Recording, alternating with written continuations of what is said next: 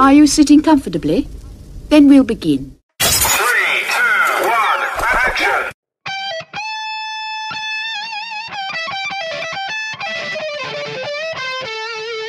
Sieben Tage, sieben Songs. Der Music- und Talk-Podcast mit Matthias und Ragnar. Achtung! Nick Lexington Spezialausgabe.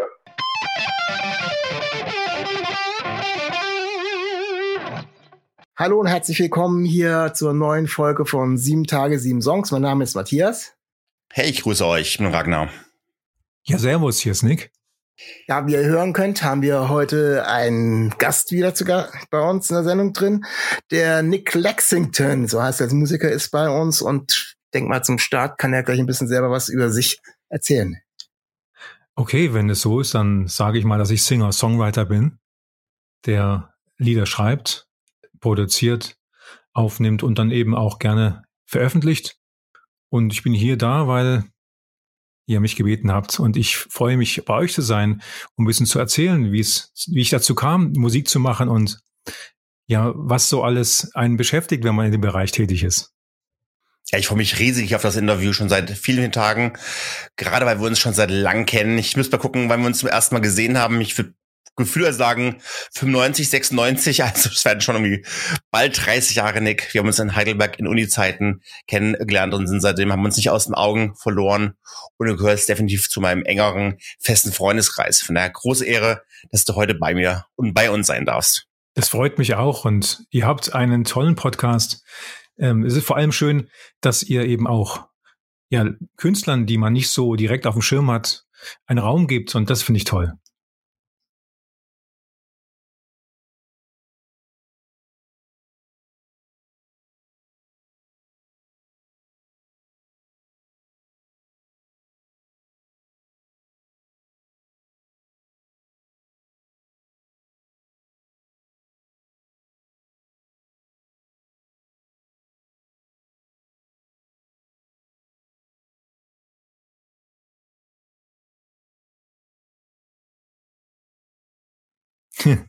ja, aufgewachsen bin ich in Böblingen. Da bin ich geboren, da bin ich aufgewachsen. Und ja, es gab verschiedene Stationen in meinem Leben äh, nach Böblingen, Zivildienst in Tübingen, Anfangsstudiums in Konstanz, später in Heidelberg, dazwischen in den USA studiert und immer wieder mal gern gereist. Aber ja, in Böblingen bin ich aufgewachsen und da habe ich angefangen. Ganz früh in der Kindheit gab es erstmal so Früherziehung mit dem Xylophon, und später gab es dann die Flöte, C-Flöte. Und dann irgendwann dachte ich, komm, das wäre cool, eine größere Flöte zu haben. Also habe ich dann die Altflöte. Aber es hat mich total abgeturnt. Alle haben draußen gespielt und ich kam in ein Alter mit zwölf, da wollte ich nicht mehr üben. Und habe es dann irgendwann gelassen. Und erst später, dann habe ich aber vermisst, gar kein Instrument zu haben. Ich bin oft von der Schule nach Hause gegangen und habe so war so ein Rhythmus drin, habe irgendwie die ganze Zeit irgendwas gepfiffen gemacht und ich habe das Gefühl, da ist irgendwas, was raus möchte. Und aber ich hatte nicht das Instrument, es auszudrücken und hätte es mir sehr gewünscht. Also so ein Instrument wie Klavier oder Gitarre war mir ganz klar, es musste ein Instrument sein, mit dem man sich auch begleiten kann und dass man auch in moderner neuer Musik super übereinbinden kann. Und der Zufall wollte es, dass ein guter Freund ja, Gitarre spielte und Gitarrestunden gab. Und habe ich ihn gefragt, was so kostet, ob er mir auch geben kann. Und das war die beste Entscheidung, weil ja, er halt ähm, wirklich das toll machte. Also man kam nicht einfach so hin in der Musikschule und hat einfach nur irgendwelche Noten gelernt, sondern er hat gleich angefangen mit tollen Liedern. Er hat gesagt, für die erste Minute muss man Spaß haben. Und ich muss, und dann darf man Spaß haben. Und das war äh, super. Und so fing ich an. Er, er selbst Halbamerikaner. Und so ist er auch sehr geprägt gewesen vom Stil, nämlich Folk und Country waren so die meisten Lieder, die er gemacht Nick, was war denn so das erste Stück, was du dann auf der Gitarre so fließend spielen konntest, wo du sagst, okay, erstes Erfolgserlebnis, äh, das habe ich ganz gut drauf, kannst du dich daran erinnern, was das war? Ja, das absolut erste und das würde ich selbst jedem lernen, lehren, der Gitarre spielen möchte, weil es so einfach ist, zwei Akkorde, ist Lady in Black. Hm, schöner Klassiker. Das kann man tatsächlich mit zwei Akkorden. Ist noch weniger als Bob Dylan mit drei Akkorden. Ist ja ist total easy. Ja, so noch einfacher. Ah, und dann geht's wieder das andere immer zurück und eigentlich total easy und super einfach. Das ist das einfachste Lied für allen. Ja, sehr und schön. auch sehr einfach zu greifen. Du warst dann, du warst in diesem Zeitpunkt wie alt? 14, 15, 16? Da war ich dann schon ähm, 18 rum, 18, 19. Mhm. Und da habe ich dann angefangen. Und das, das war toll, als ich die Gitarre in der Hand hatte. Ich habe da, am Anfang habe ich mich nicht getraut zu singen.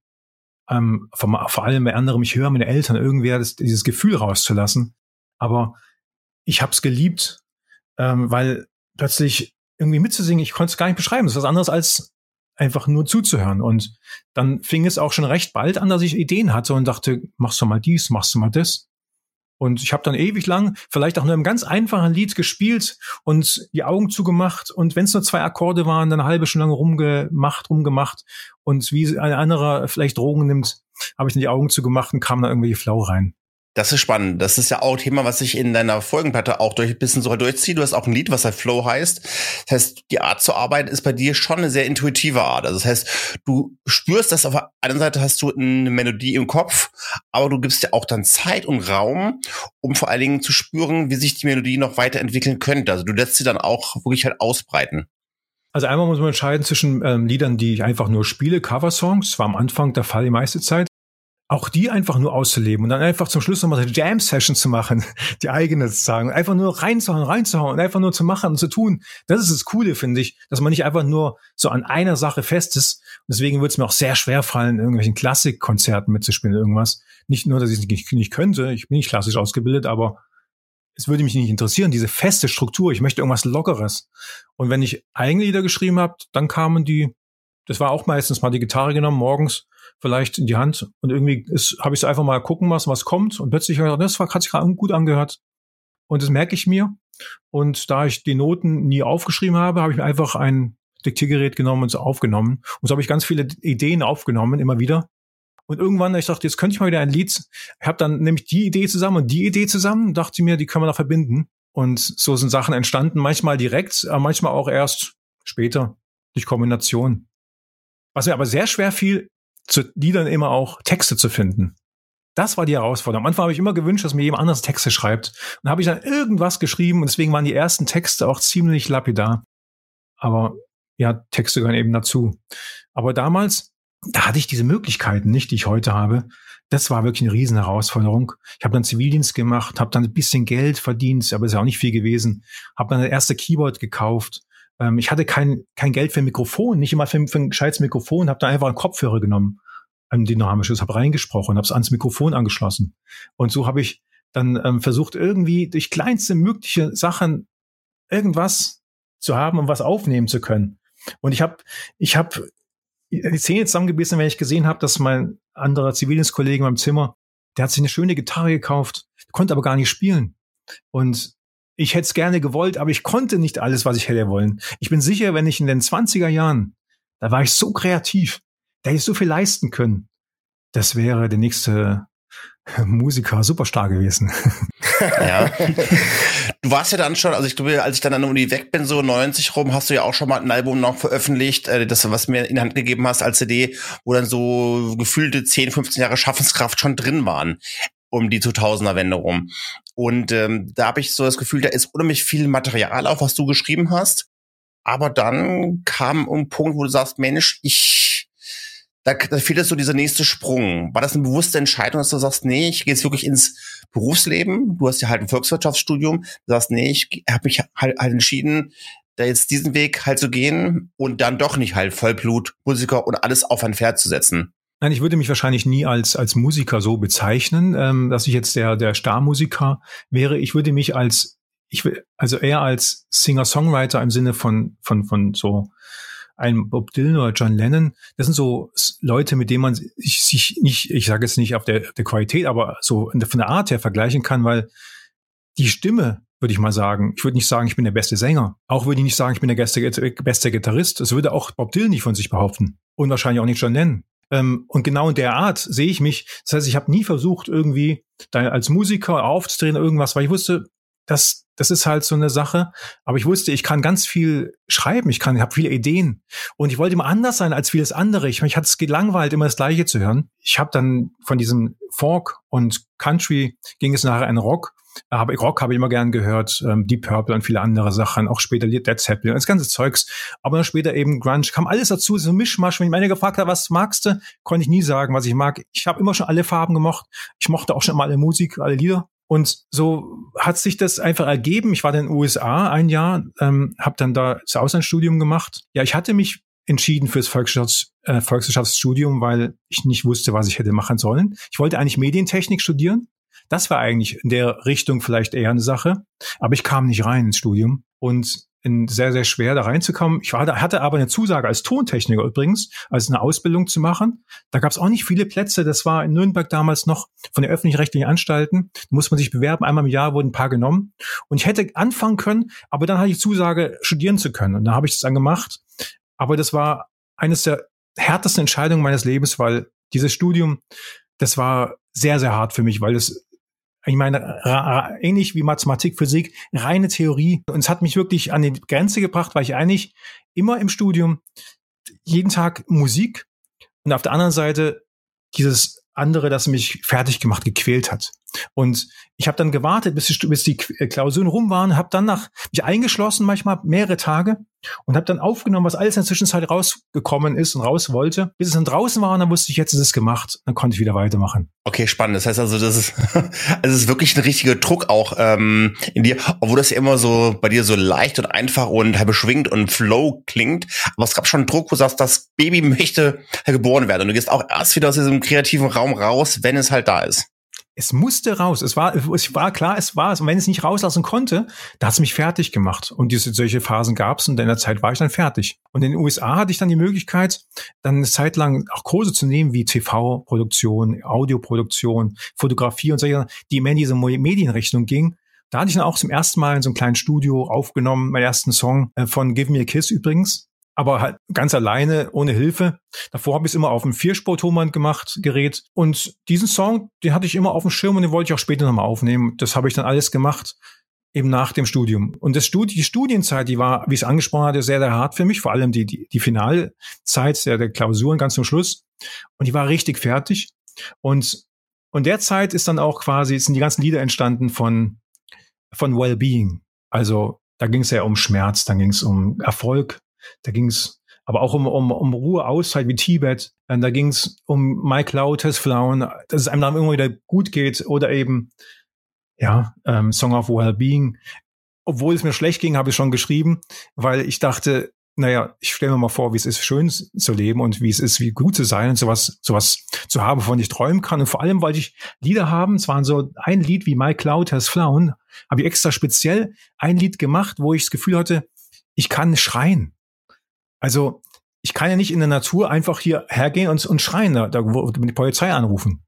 Und ich kann auch nicht in der WG einfach anfangen zu schreien, wenn ich einfach mal die rauslassen wollte, irgendwas.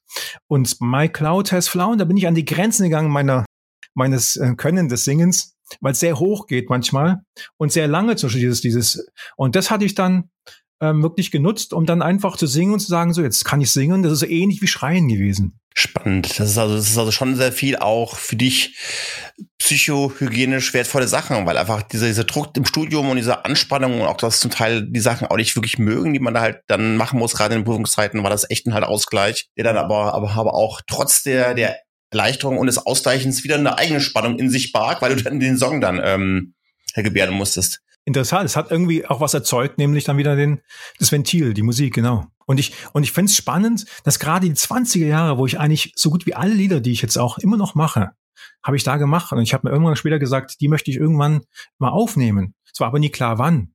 Und das brauchte eben sehr lange Zeit, bis es dann rauskam, wie jetzt, dass ich die Möglichkeit habe. Aber das sind alles Lieder, die ich mache. Fast alle, nicht alle, aber die meisten, die ich jetzt aufnehme, die wirklich eigentlich schon viel älter sind. Das ist das Spannende. Und ich gucke mir die Lieder an, denke mir, nehme ich mal dieses oder nehme ich nächstes Mal dieses.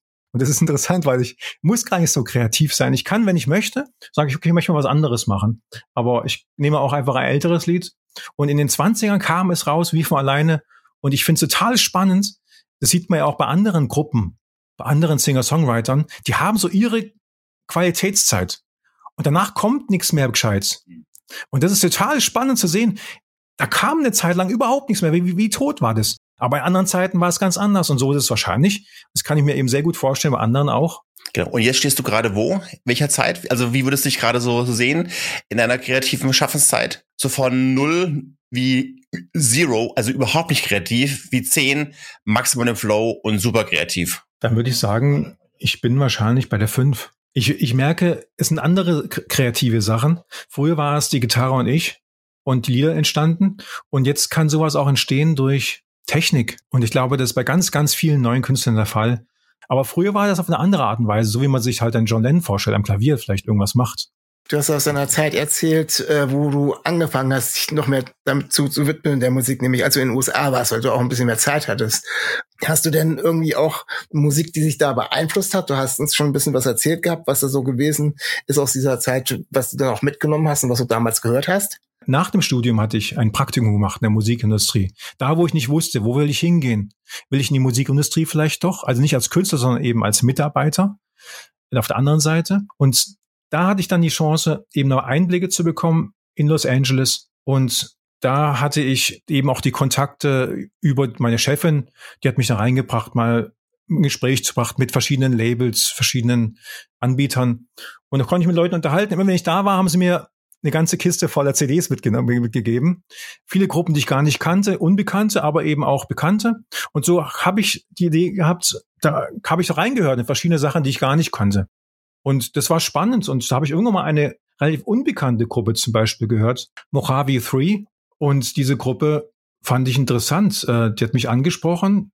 Die in Deutschland hat wir von denen nie gehört. Von anderen, die ich da mitbekommen habe, von denen hat man in Deutschland auch nichts gehört, aber die sind später bekannt geworden. Es gab schon verschiedene Lieder. Man kann nicht sagen, da gab es eine bestimmte Sache, aber diese spezielle Gruppe, die hat mich noch lange begleitet. Fand ich ähm, wirklich sehr interessant. Eine tolle Gruppe. Und wenn man die gefragt hat, auch im Interview, was habt ihr für einen Stil, da haben die auch gesagt, wir können es gar nicht sagen. Die wurden in Country eingeordnet, obwohl es überhaupt nicht nach Country klingt, nur weil die ein bisschen Harmonika drin haben und so. Und das ist total spannend auch. Das ist übrigens auch eine Sache für sich, dann auch seinen Stil zu finden, weil es wenn man mich fragt, was für ein Stil hast du, kann ich sagen, ich hab, weiß nicht, was für ein Stil ich habe. Ich könnte es mittlerweile einordnen, halbwegs, aber das ist auch spannend, die Frage, was für ein Stil hat man? Ähm, ich weiß, wie ich das erste Mal, um für mein erstes Album, eben für Wellbeing, zusammensaß, äh, mit dem, ähm, dem ich es produziert habe. Und der hat mich gefragt, welche, welchen Stil? Und das habe ich gar nicht verstanden, diese Frage. Ich habe gesagt, die Musik. Und dann nochmal nachgefragt, ja, welcher Stil? Ja, die, die Musik, die du gerade gehört hast. Und ich fand es total spannend, weil was, was soll man sagen, wenn man eine Gitarre hat und, und ein Lied, was soll man jetzt noch für einen Stil? Und erst später habe ich das verstanden, er sagt, dann holen wir ein paar Lieder, die, die da gefallen und dann äh, machen wir daraus was. Es ist tatsächlich so, man kann ja je, aus jedem einzelnen Lied kann man alles machen. Man kann daraus ein Reggae-Lied machen, man kann ein Klassiklied machen, ein Rocklied machen, ähm, man kann was weiß ich was draus machen, Poplied machen und deswegen, ich bin wahrscheinlich, das ist das Spannendste für mich, bei meinem Stil noch gar nicht angekommen, weil ich die ganze Zeit drum mache und seitdem ich angefangen habe, Lieder, die ich früher entwickelt habe mit Gitarre und Gesang, dann später mal zu produzieren und dann kamen andere Instrumente hinzu und die Frage ist, welches Instrument soll nun hinzukommen? Wie soll das Schlagzeug klingen? Was für ein Bass? Das gab's ja alles nicht, die müssen ja plötzlich hinzu. Das heißt also, wie instrumentalisiert man Lieder, die eigentlich nur für Gitarre geschrieben sind? Und das war eigentlich das, das, das super Spannende in dem Prozess. Das ist vielleicht das Kreative zur Zeit. Das fiel mir also auch, auch ganz immens auf. Vielleicht, vielleicht liegt es auch wieder an dieser Pandemie, dass wir einfach zwei Jahre lang wenig raus konnten. Du hast dir natürlich auch ein super Studio da halt zugelegt zu Hause und hast da auch viel investiert. Und das hört man halt schon. Sowohl das Studio als auch deine Investments, dass du wirklich in, in das Studio reingegangen bist und hast dich halt produzieren lassen, in einem richtigen Studio. Und äh, ja, die Songs, die du halt jetzt so rausgebracht hast in den letzten paar Jahren, klingen halt anders als die CDs Mitte der 90er. Und das ist halt schon eine Entwicklung, die erstaunlich ist weil es einfach jetzt äh, gerade durch, durch die vielfältigen halt Instrumente, die du halt früher halt nicht hattest, klingt es einfach viel, viel spannender und halt abwechslungsreicher. Und ich würde sagen, dass man jetzt viel Entwicklung halt raushört, auch eine, auch einen Entwicklungssprung raushört, der vor allen Dingen durch die Technik auch hinzukommen konnte. Ja, also die, die, die Sache der Produktion ist, ist ein Thema, da könnten wir selbst eine Stunde drüber reden. Ähm, die, das, die Sachen, die in den 90er aufgenommen wurden, die kann man wahrscheinlich eher als Demo bezeichnen. Die wurden auf dem Vierspur-Tonbandgerät aufgenommen und es waren ganz andere und simple Möglichkeiten, die ich hatte. Die richtigen Möglichkeiten, erst 2016 habe ich angefangen zu sagen, so, jetzt investiere ich Geld da rein Jetzt möchte, habe ich Lust, jetzt habe ich gearbeitet eine Zeit lang, jetzt möchte ich auch von dem Geld bis was haben. Ich fand es ein bisschen langweilig, immer nur Seminare, irgendwas zu halten. Und ja, da hat mich gedacht, was, was könnte mir Spaß machen? Da fiel mir ein, ja, Musik hast du schon lange nicht mehr gemacht. Stimmt. Ich spiele eigentlich gar nicht mehr so viel Musik. So live. Es macht mir jetzt eigentlich mehr Spaß zu produzieren eigentlich. Da spielt man nicht mehr so viel. Da ist eigentlich nur einspielen, aber nicht mehr die ganze Zeit spielen. Aber dann ist es in der Tat so, Technik anzuschaffen. Und die Technik, das ist eine, eine Welt, eine Welt für sich. Einmal, welche Technik, welches System benutzt man? Das ist eine. Dann kommt die Frage hinzu, äh, überhaupt, selbst die Technik allein bringt ja gar nichts. Die Frage ist, wie mache ich das jetzt? Also das ist das Spannendste, finde ich immer noch. Ja, was macht man aus einem Lied, das entwickelt ist? Welche Instrumente nimmt man hinzu? Und nachher noch das ganze Thema das auf die Straße bringen und halt ein Video daraus machen.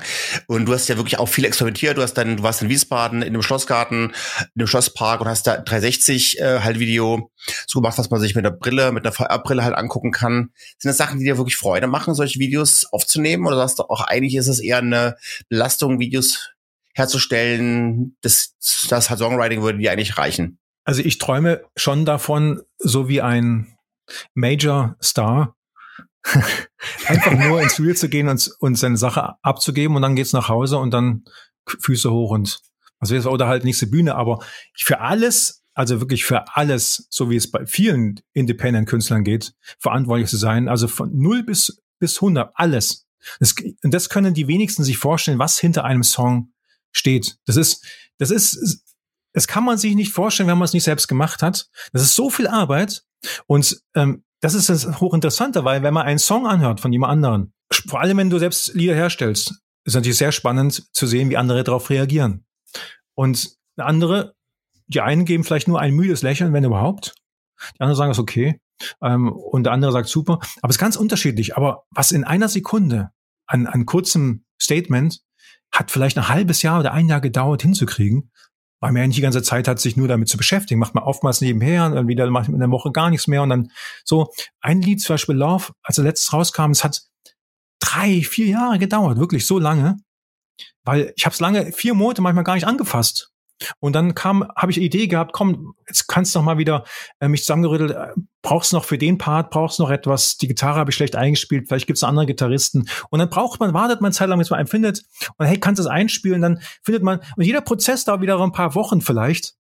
Und das ist was ganz anderes, als wenn jemand das natürlich Vollzeit macht, wenn es beim nur nebenher läuft.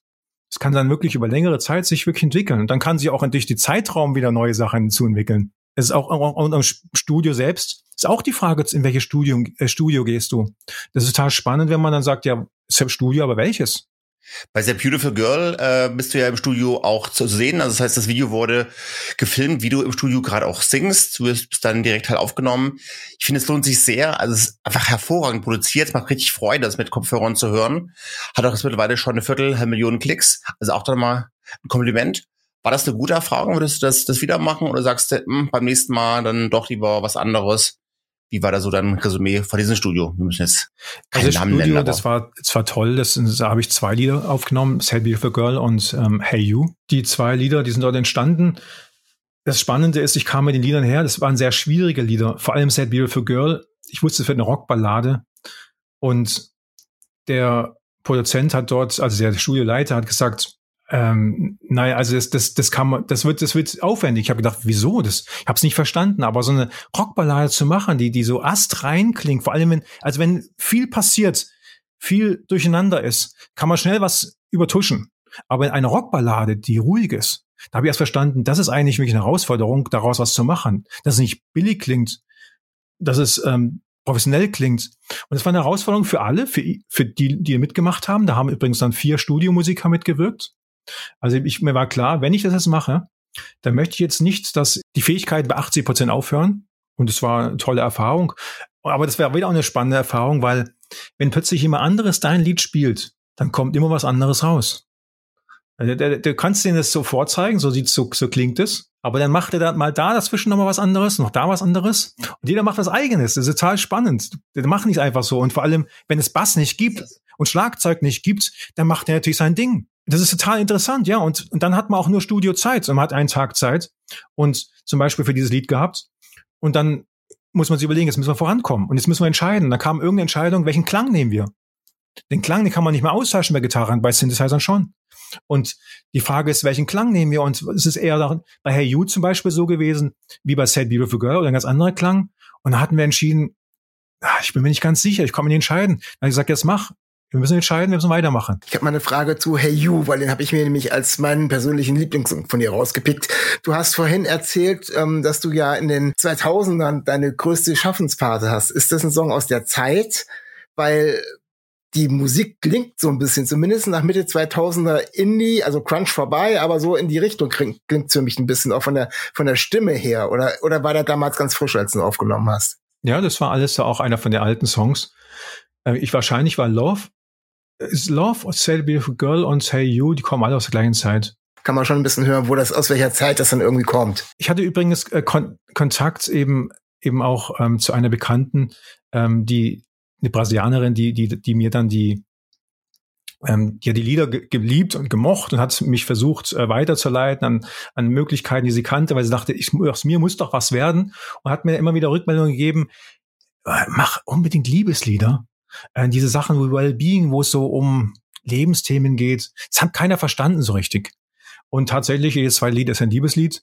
Und da habe ich also mich letzten Jahren auch konzentriert auf Liebeslieder und da ist dann alles, was Liebeslied war, ausgepackt, Sad Beautiful Girl, Hey You, Love und das ist so gekommen, dass ich dann gesagt habe, jetzt mache ich mal voll Liebe.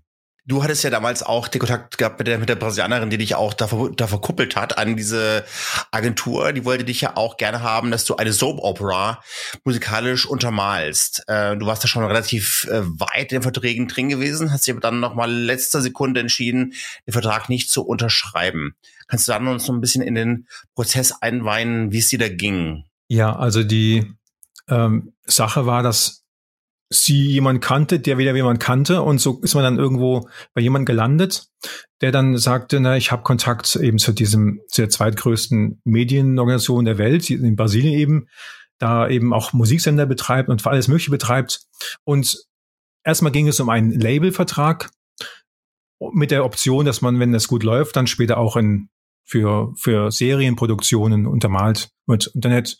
Und das kann ja sehr lukrativ sein. Am Anfang ist es halt erstmal nur ein Labelvertrag, wo man ganz viel Zugeständnisse macht, aber erstmal noch keine Zusage ist für Gewinn. Also es ist noch gar nicht so, wie man sagt, jetzt hat Universal ähm, irgendwie äh, Interesse an einem und es ist recht klar, dass wenn die das vermarkten, dass auch was reinkommt, aber selbst das ist nicht der Fall. Nur ungefähr jeder Zehnte, nur jeder Zehnte ungefähr ähm, unterschriebene Künstler verdient auch Geld daran. Und anders ausgedrückt, die machen Verlust mit neuen Künstlern und jeder Zehnte, der macht dann wieder Gewinn rein, muss so viel Gewinn reinmachen, dass die anderen alle finanziert werden.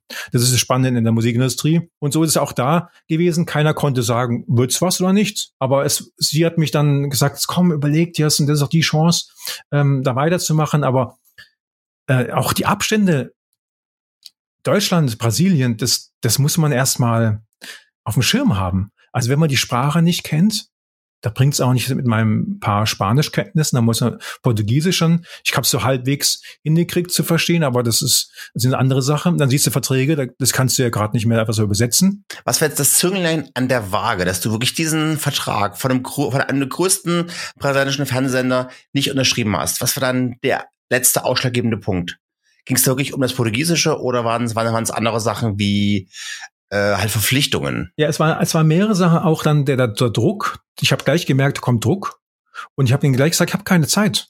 Ich habe keine Zeit, ich habe einen Job, Vollzeitjob, ich habe ein Kind, mir kümmert mich ähm, und so weiter und so fort. Und haben die gesagt, ja, ja, klar, das kriegen wir, aber ich habe jedes Mal gemerkt, ne, das, das haben die gar nicht kapiert. Ich habe keine Zeit, ich bin keiner von denen, der, der einfach jetzt gerade mal hinreisen kann oder sowas. Ich wüsste gar nicht wann, ich müsste es mal absprechen, ähm, wie, wie kriege ich das hin überhaupt. Also das, das, das ging gar nicht so einfach.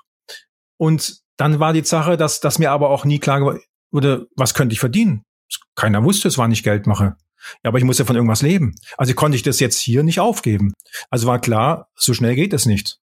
Es wäre vielleicht gegangen als irgendwie eine andere Lebensphase, aber nicht in der jetzigen Lebensphase, wo ich Ausgaben habe. Und das war wohl der Mitgrund. Und dann kamen nochmal die Verträge hinzu, der Vertrag hinzu. Ich bin dann hier auch zum, zum Rechtsanwalt für Musikrecht da einzufinden. Und hat gesagt, was da drin steht, ist unüblich. Und dann habe ich rausgefunden, was da so alles seltsame Verklauseln. Und da muss man sich einarbeiten. Das hat wirklich, also man wird plötzlich zu einem Halbrechtsanwalt und das ist extrem ähm, anstrengend. Ich hatte interessanterweise unterschrieben, aber ich habe es in letzter Sekunde. Es wurde schon verschickt äh, wieder rückgängig gemacht. Und ich habe das dann über sie, sie ist ja selbst der Rechtsanwältin, gesagt, das ist nicht gültig, wenn man nicht dort vor Ort auch noch eine Unterschrift persönlich macht.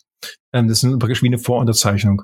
Ich habe es dann rückgängig gemacht, weil ich merke, ich komme erst mit dem Druck nicht zurecht. Ähm, ich habe die Zeit einfach nicht. Oder die sagen mir, ob ich Geld verdiene. Und die Bedingungen, ich habe so runtergehandelt. Am Anfang stand drin im Vertrag bis zu 30 Lieder produzieren in zwei Jahren. 30 Lieder muss man erstmal schreiben. Und produzieren sowieso.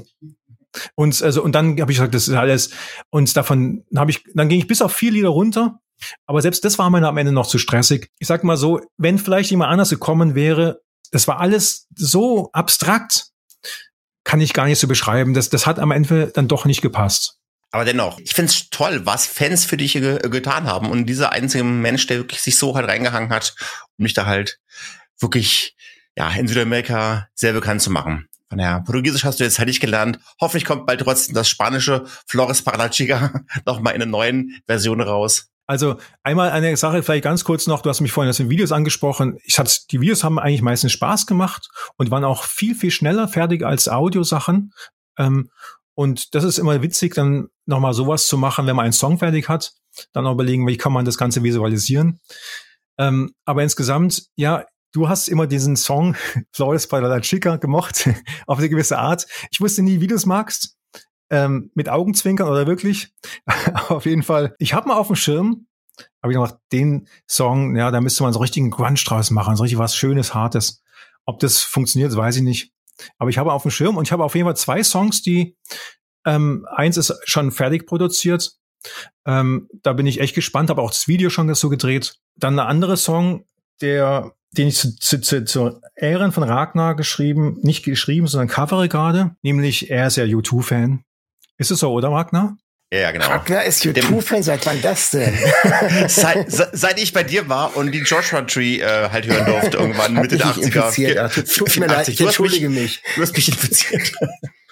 Also irgendwie habe ich davon mitbekommen und ich bin selbst nie U2-Fan gewesen, aber ähm, ich finde den Song wirklich toll von diesem Song One und ich habe mir gesagt, komm, den, den möchte ich jetzt mal auch produzieren. Und ich hatte ja auch, ihr habt mich gefragt, ob ich ein Lied äh, mal paar, vielleicht irgendwas, was ich, was ich mag, so auch ähm, euch präsentiere. Sound of Silence hat mich ähm, fasziniert als ein, als ein Beispiel, wie genial man etwas, was da ist, neu machen kann, covern kann. Ob ich jetzt One so gut hinbekomme, das bezweifle ich, aber ich wollte mal auch was ähnliches machen und gesagt, jetzt mache ich mal einen Coversong meinen ersten Coversong, Ragnar zu Ehren.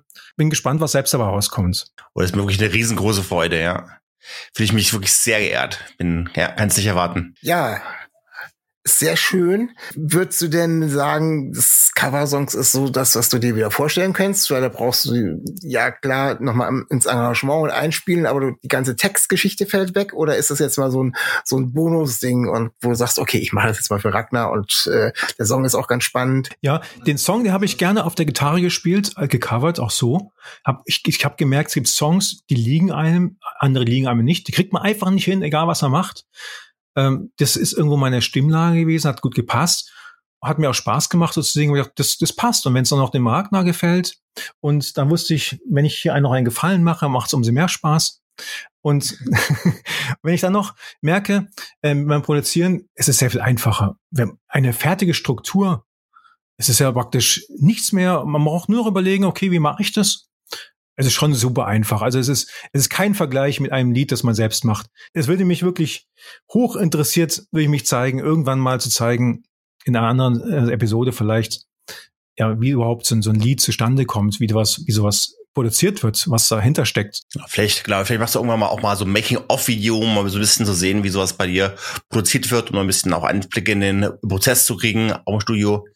Würde mit Sicherheit auch viele halt interessieren. Vielleicht. Es ist, ich, ich finde, schon das vielleicht spannend, auch für Leute, die sonst eher Musik hören, zu wissen, wie es eigentlich geht. Jedes einzelne kleinste Thema steht vor einer Herausforderung. Also es ist das Songwriting an sich, es ist das Aufnahmen an sich, Aufnehmen an sich, es ist der Vertrieb an sich, es ist die, der ganze Rechtskram dahinter. Das ist so viel Zeug und das fällt alles weg, wenn man mal irgendwann Künstler ist und die nehmen alles ganz viel ab und du sollst dich nur aufs Musikmachen konzentrieren. Das ist, das ist wie ein 100% anderes Ding. Die haben anderen Stress. Die müssen halt dann machen, was der Manager sagt. Möchte ich nicht sagen, ist besser, schlechter. Aber das ist sehr, sehr komplex.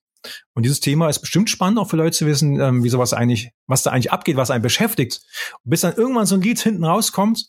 Und in diesem Prozess hätte man schon so viele Entscheidungen gehabt, dass das Lied wahrscheinlich um 100 Prozent 360 Grad anders geklungen hätte, auch hätte können. Aber ich muss eine Version rausbringen. Deswegen sagen auch manche, dann machen wir die Version und die Version und die Version, alle auf einen, eine Veröffentlichung, weil man sich nie entscheiden kann vielleicht. Ja, das ist mir wieder bei dem Thema hier der Sendung. Es sieht aus, es ist halt einfach eine Geburt und nachher sieht das Baby nach neun Monaten anders aus, als es noch im nach dem dritten Monat halt ausgesehen hat. Ja, bei In the Flow war es ja so, ich hatte drei Versionen, habe gedacht, jetzt, jetzt möchtest du ja auch alle ähm, drauf machen. Äh, das war übrigens auch mit In the Flow so eine Sache, mal was anderes zu machen. Äh, Elektronik, ich habe, ich habe, ich würde, das macht, fällt mir so schwer zu sagen, na komm, nur der Stil. Wenn du in einem Label drin bist, sagen die, das ist das, was, was dein Stil ist und so musst du auch weitermachen. Ich habe die Freiheit, ich kann sagen, ich mache, was ich möchte. Und das macht, das macht dann richtig Spaß. Ich glaube, das wünscht sich jeder Künstler. Nur kann man sich nur leisten, wenn man eigentlich das nicht vollberuflich macht. Ja, sehr schön. Dann würde ich sagen, freuen wir uns doch mal auf eine schöne Version von Wann, die dann hoffentlich auch Ragnar begeistert. Ach, da bin ich mir sicher. Wir freuen uns, dass du heute hier warst. Hat sehr viel Spaß gemacht, war sehr, sehr informativ und ich bedanke mich und sag schon mal an unsere Hörer auf Wiedersehen. Vielen Dank, Nick. Hat mich riesig gefreut, wirklich. Ja, es hat mich gefreut, bei euch dabei zu sein. Dankeschön auch an euch. Bis bald. Bis nächste Woche. Tschüss. Stay real, stay tuned. Auf Wiedersehen. Cause I, I, I, I say goodbye. We made a slap in front. We say goodbye.